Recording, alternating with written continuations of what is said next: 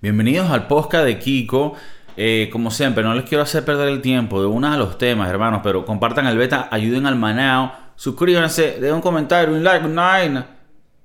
Los piratas del Caribe y bueno, de todo el mundo. Los del Caribe son los más calidad, pero me he estado viendo una serie que eh, habla de los piratas, ¿no?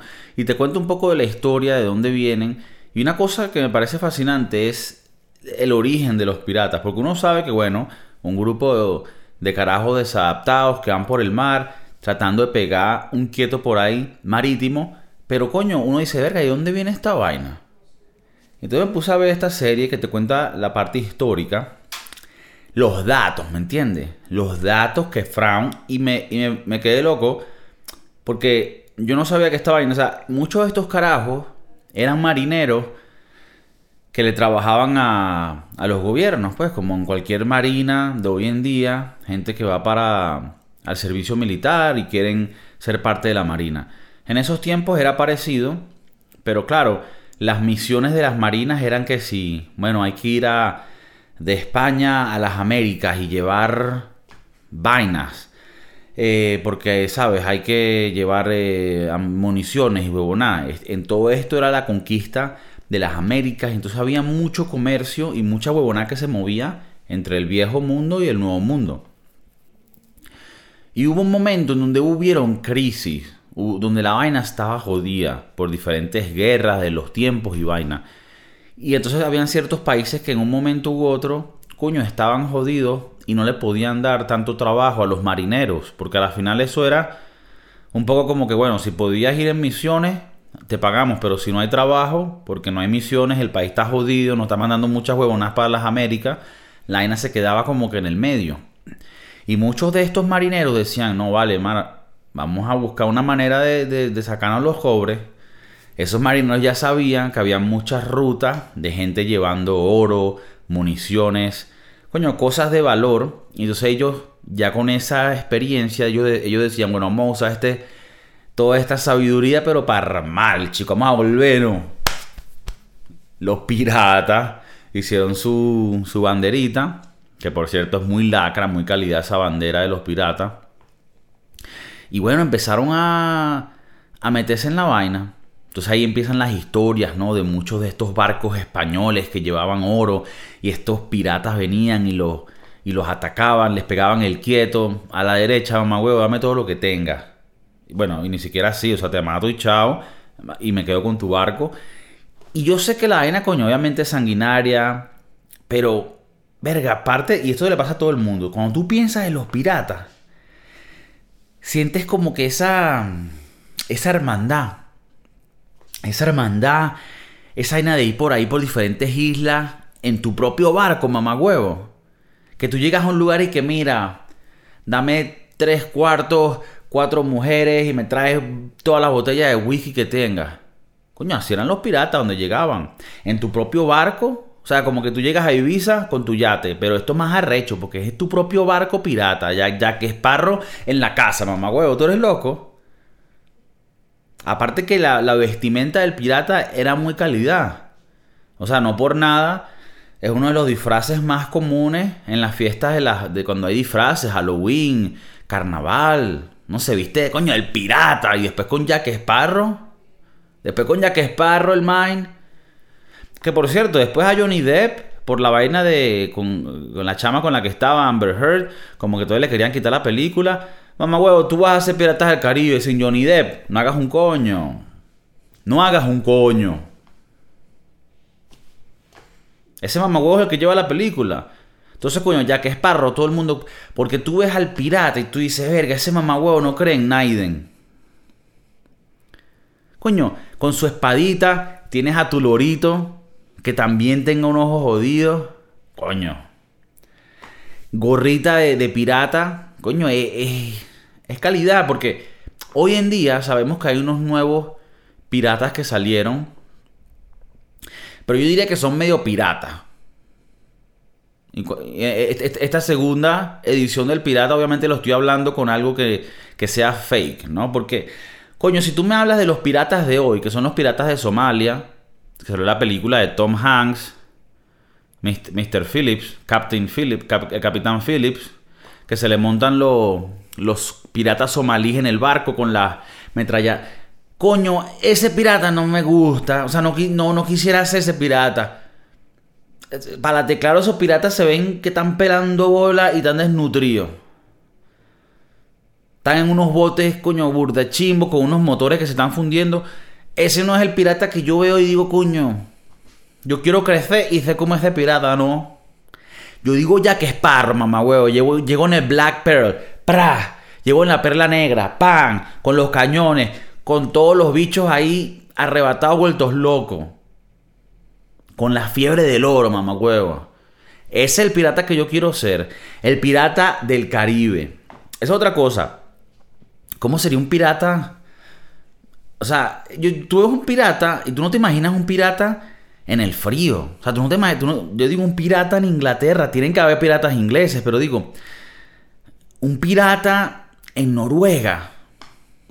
Yo creo que ya en esos momentos ya tú ya no dejas de ser pirata y te vuelves vikingo. Porque tienes que tener otra vestimenta, tienes que tener otro flow, otra manera de ver la vida. Para tú poder piratear en esas aguas frías, marico. Tú eres loco.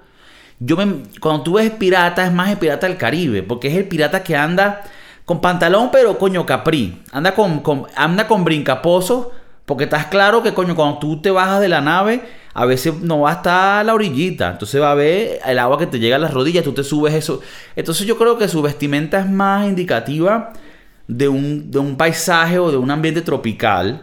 Tienes al lorito, el lorito no va, el lorito no va para allá, para donde está frío. No, está claro, un lorito, tal vez puede tener un pingüino, pero un lorito no, va, no te va a llegar allá al, Polo Norte, a Islandia, Islandia o Islandia, Hollandia. Islandia no te va a llegar un lorito para allá. Entonces, si tú ves al, al, Piratas, es muy tropical. Eh, ellos viven en el barco, duermen en, la, en el barco, o sea, y no tienen calefacción ni un coño de madre, así que ellos no pueden estar en el frío. Déjate de huevo nada. El pirata es del Caribe, esa es su zona autóctona. Y el Caribe, en su tiempo, nótense que estoy hablando de esto como que si yo de verdad conozco la historia, ¿no? Más allá de tener confianza en, mí, en conmigo mismo. En estos tiempos el Caribe era la puerta hacia América. Claro en el Caribe donde estaban los puestos donde la gente hacía el, intercambio, no solo cultural, sino, pum, traje café, bueno, pum, te vendo marimba, por decirte una vaina, no sé yo en ese tiempo, te traje sal, coño, te vendo adobo. Y hacían los intercambios, obviamente también hacían intercambios de esclavos en ese tiempo. Eh, hay ciertas islas en el Caribe que fueron headquarters puertos de esclavos. Pero bueno, el Caribe estaba lleno de mucho tránsito. Y cuando las vainas se ponían un poco jodidas, los piratas entonces ellos sabían que iban, eh, habían barcos con vainas que tenían billetes, no jodas.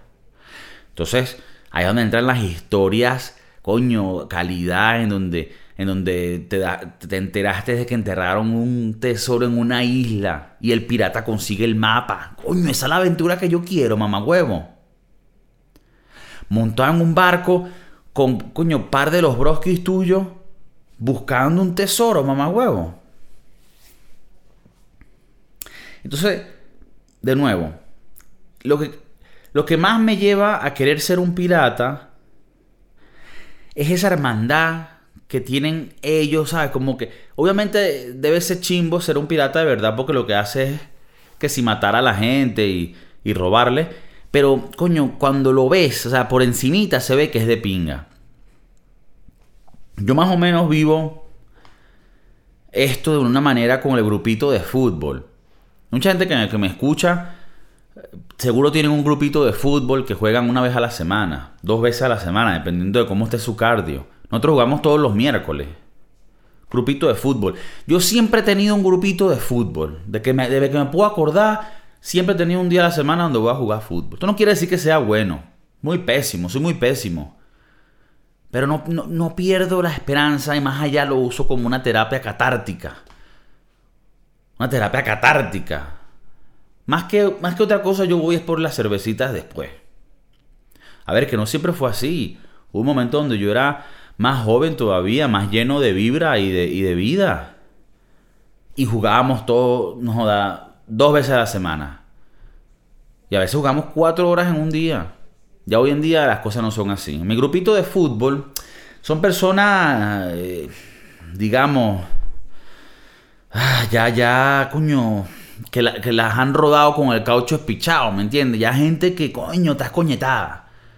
Ya gente de 30 para arriba.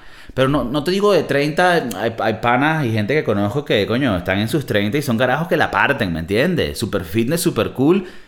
Leche de almendra, calidad. Yo no estoy hablando de eso. Los amigos míos son todos los treintones que tienen un peo en el cuerpo y aparte no hacen ejercicio, no comen bien, nada. Pues, o sea, a ver, un poco, más o menos, eh, te puedo decir que en el grupo mío yo estoy en el intermedio. O sea, que, todavía hay más por, más por debajo, gente coño escoñetada. Todos ya se han rendido en sus sueños, ya no, no tienen ganas de triunfar. Estoy hablando de gente que, que ya la vida les ha dado mucho, ¿me entiendes? Le ha dado mucho coñazo. Y ellos juegan esta vez a la semana como para medio justificar todas las cagadas que hacen en su vida y que coño, que la sangre en su cuerpo por lo menos fluya un poquito mejor una vez a la semana y que eso tal vez le prolongue la vida suficiente para ver sus hijos, ¿sabes? Salir del, de, preescolar y de otros, de otros grados. Entonces, ¿sabes? Este, pero lo que quiero llegar a, coño, nada negativo con esto, quiero que todo sea positivo. Estos amigos míos me dan esa hermandad. Aparte tienen cara todos de pirata, son medio piratas en la vida real entonces, eso es más o menos como yo lo siento, esa hermandad de los piratas. En este caso, después de jugar, que es como que después de que encontraste el tesoro, vas y la cerveza, ¿sabes? Ay, ho, ay, ho, ¿Sabes? Te piensas que es como que una atracción en Disney de los piratas, calidad. Esa es la hermandad que yo estoy hablando. Pero bueno, ya mucho de los piratas. Les quería hablar de, de otro tema que me parece súper loco y tiene que ver un poco con la economía, ¿no? Esto es una anécdota que leí y me pareció muy interesante y es que en el mundo al año se imprime más dinero de monopolio que dinero real. Entonces, el juego Monopolio, que por cierto no sabía que era tan popular. A mí me gusta Monopolio, pero es un juego que no todo el mundo lo juega. Juego medio ladilla. Sin, si no juego que puede causar problemas. Monopolio, yo he hablado en otros en otros episodios del Monopolio. Y, bueno, me parece muy, calidad. Pero no sabía que estaban imprimiendo tanto dinero de Monopolio como para decir más dinero que el dinero real. Y eso que hoy en día se imprime bastante dinero. O sea, no, no me ni en Venezuela. En Venezuela pasa una cosa loca, que se imprime dinero pero es digital, porque no tienen ni las impresoras para sacarlo físico. Entonces lo que hacen es ponerlo en las computadoras 000 dinero digital. Eso ya es otro nivel que ya yo no, ni lo entiendo. Pero me puse a pensar, coño.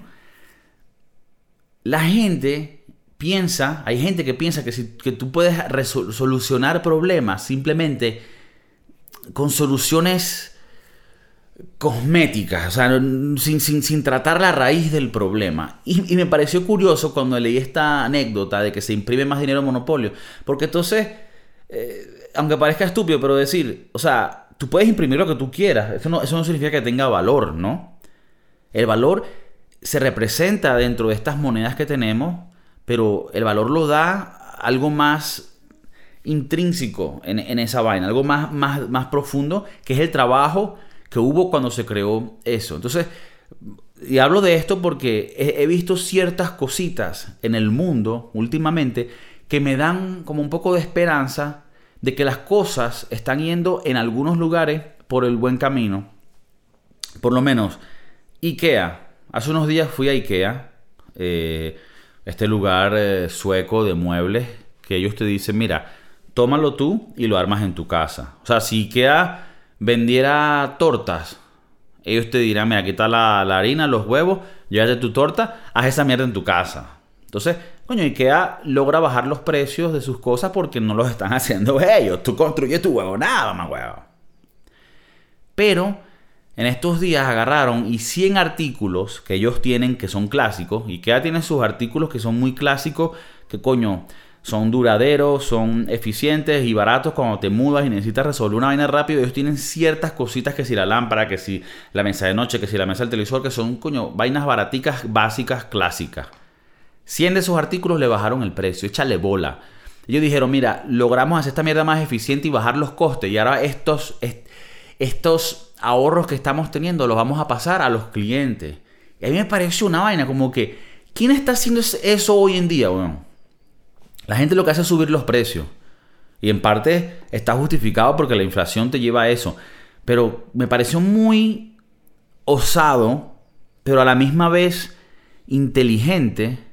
Y me pareció también de admirar que hayan logrado hacer que su fórmula para crear estos productos se refine y sea mucho más eficiente, baje los costos de producción y por ende logren ahorrar y este ahorro se lo pasan a su gente y usan ese mismo proceso como un marketing porque le hacen saber a la gente, mira, hemos bajado los precios por ti hermano porque creemos en el en el pueblo, Manao. Porque Ikea es la tienda del pueblo. Ikea si pudiera vender a todo rojo, rojo rojito del pueblo. Pero, pero de verdad es del pueblo. No como otras cosas que la gente dice, no, esto es del pueblo. No, no, esto sí es del pueblo. Bajaron 100 artículos el precio, mamá huevo. Y lo vi. Había un artículo, un artículo que costaba normalmente 20 euros. Ahora cuesta 15. Coño, no es, no es una bajada huevona. Es un 25%. Estas son las cosas que de verdad generan movimiento en la economía positivo que hace que haya más riqueza. Porque la gente a veces se, vuelve tonta y piensa que es que el dinero viene de un árbol, que lo imprimen y, de ahí es... Hay gente que cree que porque imprimas más, entonces eso, eso es bueno. No saben de dónde viene. Entonces lo que, quiero, lo que quiero, a lo que quiero llegar es que cuando hay gobiernos que aplican este tipo de, de, de visión, logras tener cosas de pinga, weón. Por lo menos ahora se los voy a pasar este mismo ejemplo, pero a un nivel macro. Estaba viendo unos podcasts donde estaban hablando, y está tengo tiempo que como a muchos nos interesa el mundo de, de Corea del Sur, el mundo de su cultura y lo que están haciendo ahorita en tecnología y entretenimiento. Es una cultura que la parte moderna es muy abierta, ¿no? Está muy abierto al mundo moderno de Estados Unidos, de las Américas, con las películas, con el K-pop que tienen, que es la música que hacen, que es una locura, que es como los Backstreet Boys coreanos, pero hacen una producción hiper arrecha con los videos, con la música y hacen una vaina que se ha vuelto un shock cultural en el mundo. Entonces, ¿qué hacen estos carajos? Invierten tanto en su gente, en su en que su vaina produzca, aparte que tienen una cultura de echarle bola muy arrecho que ahora han logrado bajar los impuestos porque están teniendo muchas ganancias. El gobierno, échale bola, que el gobierno normalmente lo que hace es recaudar nuestros impuestos y devolverlos de manera ineficiente. Este gobierno logra ganar real de alguna manera con el turismo, con no sé cómo coño ganan dinero del K-pop, porque no sé si es que ellos mismos le invierten a la gente, pero el punto es que está entrando tanto dinero en, Corea del Sur que el gobierno se da el, el tupé, mamagüevo, creo que esa es la frase, de bajarle los impuestos a la gente. Es lo que hizo IKEA, ¿no? O sea, IKEA logró encontrar una manera de hacer estos productos más baratos. Ahora vamos a ayudar a, los consumidores. El gobierno, eh, o sea, si hay alguna razón para que exista un gobierno, es esa. Que el gobierno busque maneras de hacer que, que su, su, su proceso de proveer servicios a la gente sea más eficiente cada vez y eso logre abaratar los costes y eso logre abaratar, abaratar los impuestos de nosotros, huevón. Porque al final del día, lo que los ciudadanos necesitan es que los servicios básicos funcionen y que los impuestos sean bajos. Para que tú, con el sueldo que te gana, no me tienes que dar nada tú. A mí lo que tienes es que no quitarme mi dinero, mamá huevo, y yo lo puedo invertir en lo que yo quiera o puedo consumir en la economía que eso crea ganancias para los locales, crea trabajo, etcétera, y hace que la economía sea dinámica y crezca, mamá huevo. Verga, se fue larga, se fue larga, disculpen.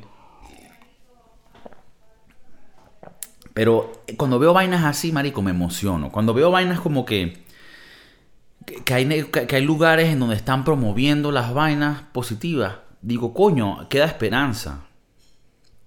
Les pongo otro ejemplo para un poco profundizar en este tema. En Estados Unidos hay un problema ahorita que no tienen trabajadores las cadenas de por lo menos comida rápida y trabajos que son un poco más cercanos al, sueldo mínimo no tienen trabajadores porque bueno eh, muchos de estos lugares tuvieron que echar a mucha gente esa gente terminó yendo en, en, ayudas sociales no como, como ha pasado en muchos países del mundo y con esas ayudas sociales hay mucha gente que dice, no, vale, yo no quiero volver a trabajar, yo prefiero quedarme con esta ayuda social porque gano prácticamente lo mismo. ¿Y qué pasa? No los puedo culpar. O sea, yo no puedo culpar a alguien que diga, mira, el gobierno me está dando tanto dinero y si voy a trabajar, voy a ganar casi lo mismo y tal vez hasta pierda dinero porque tengo que pagar la gasolina para llegar al trabajo, tengo que pagar para que alguien me cuide al niño, tengo que pagar para el desgaste del vehículo, sabes, hay muchos gastos, tengo que pagar por la comida en la calle, pero cuando estás trabajando a veces no tienes tiempo de comer en tu casa o de llevar comida. Entonces, todo es un gasto que, se, que está involucrado con el ir al trabajar. A ver, yo no estoy justificando la gente que quiera ser floja. Yo, yo pienso que para tu propio crecimiento personal es siempre mejor que tú estés haciendo algo productivo y que te ayude a ti a crecer como persona. De eso estamos claros. Pero yo, pienso que el gran problema en los gobiernos, y creo que no es, un, no es, un, problema que la gente no lo conoce, sino que los que saben se hacen los huevones para jodernos y quitarnos más real, porque los políticos son todos unos, unos cabrones. Pero, eh, ¿de, ¿de, qué es lo que estamos hablando aquí? Los incentivos son los que manejan la, la la dinámica de los humanos. Cuando los humanos nos movemos por incentivos. Entonces, cuando a mí me hablan de que no, porque hay que ser bueno y hay que ser, hay que ser bonito con la gente y hay que tener buen corazón, eso, eso, es muy, eso es muy calidad, eso es muy bonito. Yo soy así. Pero tú no puedes esperar que el mundo sea así y tú no puedes hacer, tú no puedes dejar que ciertas cosas dependan de tu de tu utopía de que la gente va a ser buena. Entonces, ¿qué es lo mejor para que el mundo funcione? Que hayan incentivos que incentiven a la gente, disculpen la, redundancia, que incentiven a la gente a querer hacer lo mejor para la sociedad. No porque sean buenos, sino porque va a ser lo mejor para ellos también. Tú tienes que jugar con el interés de la gente, que lo que tú quieres que la gente haga les interese a ellos mismos. Entonces, yo sé que estoy, estoy hablando un poco huevonás, pero déjenme les doy un ejemplo para que la vaina coño la puedan visualizar. En Estados Unidos, como les estoy diciendo, la gente no quiere ir a trabajar estos trabajos, digamos, de, nivel más bajo. Que no hay que tener ningún tipo de vergüenza ni nada. A ver, hay momentos donde uno necesita un trabajo de eso y, si hay que hacerlo, eso es honrado y esa mierda, si tú estás pagando tu juego, nada, bueno, X. El punto es que la gente no quiere estos trabajos porque les estoy explicando, ganarían menos que si estuvieran con el gobierno. Pero, ¿qué sería un incentivo para que esto lo puedas revertir de una manera orgánica? tú le dices al carajo, mira, si consigues un trabajo, te vamos a seguir pagando la ayuda que te estamos dando, pero solo la mitad, por decirte, por un año. De manera que si tú te estás ganando con el gobierno 2.000, pero puedes conseguir trabajar por 2.000, no estamos a dar 1.000, más los 2.000 son 3.000. O sea, tú vas a tener ahora 3.000 y, ese 50% de la ayuda que te estábamos dando, te lo vamos a dar por un año. Así estés trabajando. O sea, mientras estés trabajando, por un año más te lo vamos a dar. Ahí estarías incentivando a alguien a querer conseguir un trabajo. Nadie va, nadie, o sea, no puedes esperar que la gente tenga la, moral y que tenga la, la educación de casa para querer trabajar cuando el incentivo económico es no trabajar. Me explico, vuelvo a explicar. Si tú puedes ganar dos mil dólares trabajando en un McDonald's, pero los dos mil dólares te lo está dando el gobierno de una ya de por sí. Si, el gobierno te siguiera dando mil, más los dos mil, son tres mil. Ya, ya, tienes un incentivo de salir de, de la vagancia y de querer trabajar. Entonces, estas son cosas que deberían de pensar los gobiernos en, materia de política, porque esto ayudaría. O sea, hay mucha gente que en Estados Unidos no está yendo a trabajar a estos lugares. Y me parece hasta gracioso porque te dicen, si te pones a buscar en, hay muchos memes, hay muchas huevonadas que aparecen en, la, en, en las interweb, donde te aparece que si McDonald's y que mira, o cualquier vaina de comida rápida, si trabajas aquí te vas a ganar tanto, la comida es gratis. Cabe, yo trabajé en, muchos lugares de comida y siempre la comida es gratis. ¿Me entiendes? Así no sea gratis, la comida es gratis. ¿Me entiendes? Tú, comida Los que trabajan en cocina, que trabajan en vainas de restaurante, saben lo que estoy hablando, la comida es gratis. Ahora, que te lo digan de por sí ya es otro nivel de gratis. O sea, ahí sí tú sabes. Entonces, coño, están incentivando a la gente a que trabaje. Marico, ven a trabajar, vas a comer gratis, hay trabajo, te subimos el sueldo. Porque nadie quiere trabajar. Entonces, me parece loco que tengan un problema ahora en Estados Unidos. No de que no hay trabajo, de que hay mucho trabajo y la gente no quiere trabajar. Entonces, a veces ves como estos planes sociales lo que hacen es medio joder el movimiento orgánico de la economía. Porque todos esos sueldos que le están pagando a esta gente que no quiere ir a trabajar, lo está pagando los ciudadanos que pagan impuestos. Y es un coste arrechísimo, huevón.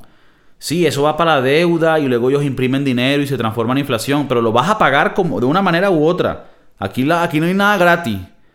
Eso es una vaina que te enseña la economía, es que nada es gratis, todo tiene un coste, todo tiene un intercambio positivo y negativo y tú tienes que ver qué es más eh, prudente en ese momento, pero nada es gratis. Entonces, ¿qué es mejor? Coño, que no le dejes esta ayuda tan excesiva a la gente y que la gente sienta las ganas de tener que echarle bola.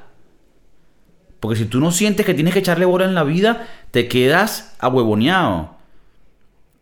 Y, yo, sé que hay, hay gente que pasa por momentos jodidos, yo he estado por momentos jodidos, pero mucha, mucha ayuda no es bueno. Y esto lo podemos relacionar a todo. Cuando a ti te cría tus papás, si tus papás te cuidan mucho, te protegen mucho, tú no vas a desarrollar las habilidades que necesitas para defenderte en la vida y, mejorar, ¿me entiendes? Entonces, esto aplica para todo. O sea, tú tienes que tener un poco de como que de, sentido de urgencia, de echarle bola, de ganarte la vida para que las vainas fluyan. O sea, a ti hay un gobierno que es como tu papá, tu mamá, que, que, te quiere decir que todo te lo van a, proveer ellos. A la final terminas estando en un momento, una situación donde tú no tienes control de tu vida. Y no me estoy metiendo aquí con derecha, izquierda ni nada. ¿no? Yo estoy hablando simplemente de que la gente tiene que tener la, el sentido de, de, de individual de querer progresar. Y si hay un sistema que lo que hace es incentivar que tú no le pongas ganas a la vida, obviamente mucha gente no lo va a hacer. Entonces creamos los problemas que estamos viendo en algunos lugares del mundo. Quiero que me den sus opiniones, que pongan sus comentarios si, si quieren debatir de esto conmigo, si les parece que estoy equivocado en eso. De verdad, pónganme todo para yo poder leerlo porque me interesa mucho qué piensan ustedes de estos temas. Tal vez yo soy el que está loco. Si, si en algún momento sienten que ustedes quisieron ser un pirata, también díganmelo ahí. Comparten la, la vaina. Ayuden al manao. Coño, les pongo los clips, les pongo las vainas largas, les pongo todo. Estamos en Spotify, estamos en iTunes, estamos en Google Podcast, estamos en todas las vainas, mano. Los puedes bajar hasta pirateado. Como les digo, si quieren ser un pirata, coño. Los quiero, gracias por sintonizar. Nos vemos en el siguiente episodio, mamá huevo. El de Kiko.